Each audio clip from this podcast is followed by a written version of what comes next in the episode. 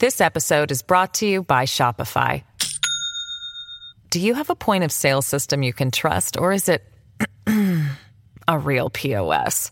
You need Shopify for retail. From accepting payments to managing inventory, Shopify POS has everything you need to sell in person. Go to shopify.com slash system, all lowercase, to take your retail business to the next level today. That's shopify.com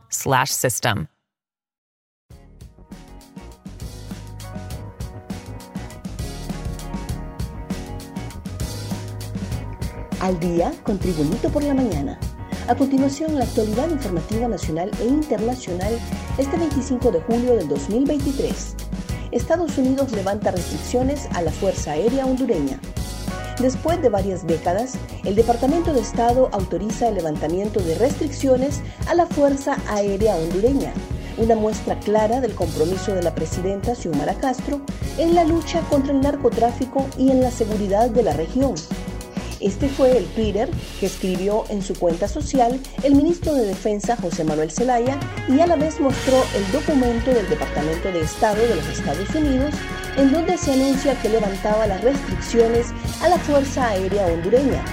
El Departamento de Estado de los Estados Unidos otorgó la autorización para el levantamiento de las restricciones relacionadas con la interdicción aérea y la asistencia militar a Honduras. Santos y Urquía quedan fuera del listado para fiscal general. La Junta Proponente excluyó ayer del proceso para ser fiscal general al director de la Unidad Anticorrupción OFERCO, Luis Javier Santos. En la misma sesión y por mayoría de votos, los proponentes también ratificaron la exclusión de Mario Urquía, otro de los aspirantes a quien ya habían eliminado la semana pasada. Dadas sus reconocidas militancias, tanto Urquía como Santos eran los candidatos del partido de gobierno, libre, y con su eliminación el listado de aspirantes se redujo a 14, de los 26 que se autopostularon inicialmente. Atan de pies y golpean a un presunto ladrón en Choloma Cortés. En un video fue grabado el momento en que un grupo de hombres capturó a un sujeto que presuntamente habría intentado asaltar un bus de la ruta Choloma Cortés en el norte de Honduras.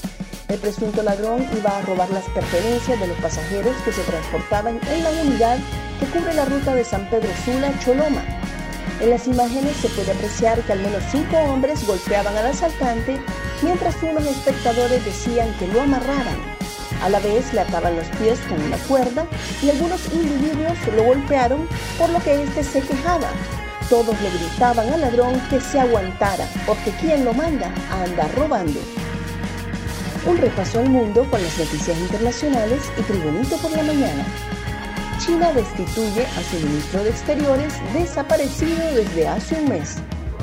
El ministro chino de Exteriores, Qin Gang, que llevaba fuera de la escena pública un mes, fue destituido hoy y relevado por su antecesor en el cargo, Wang Yi. Qin no aparecía en público desde el pasado 25 de junio, día en que se reunió en la capital china con funcionarios de Sri Lanka, Rusia y Vietnam, y desde entonces se ha ausentado de varios eventos diplomáticos, despertando todo tipo de especulaciones acerca de su paradero y su situación. Más noticias nacionales con Tribunito por la Mañana. Publican nuevos requisitos que deben incluir para solicitar el permiso de conducir en Honduras. La Dirección Nacional de Vialidad y Transporte reanudó este lunes el proceso de recepción de documentos para otorgar licencias de conducir por primera vez y renovación a nivel nacional. This episode is brought to you by Shopify. Do you have a point of sale system you can trust, or is it a real POS?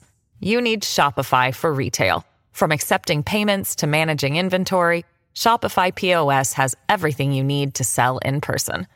Go to shopify.com slash system, all lowercase, to take your retail business to the next level today. That's shopify.com slash system.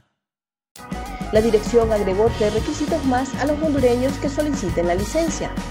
Entre los requisitos destacan saber leer y escribir, haber cumplido 18 años, fotocopia del documento de identidad, pago de cita de solicitud de permiso de conducir por primera vez, exámenes médicos psicológicos, recibir la charla brindada por la dirección, aprobar el examen teórico y práctico con una nota mínima de 70%. Además, los tres requisitos adicionales que son llevar un recibo público, brindar un correo electrónico y un número de celular. El abuso infantil podrá ser denunciado a través de una plataforma virtual. Para prevenir abusos contra niñas, niños y adolescentes del Distrito Central, World Vision Honduras y Casa Alianza de Honduras, en un esfuerzo conjunto, lanzaron una plataforma virtual para denunciar cualquier situación de vulneración de derechos hacia la niñez. Según manifestaron representantes de ambas organizaciones, lo anterior se da en el marco de la estrategia de activación de la denuncia, así como de la ruta de protección a la niñez y en fortalecimiento al Consejo Municipal de Garantía de Derechos de la Niñez del Distrito Central.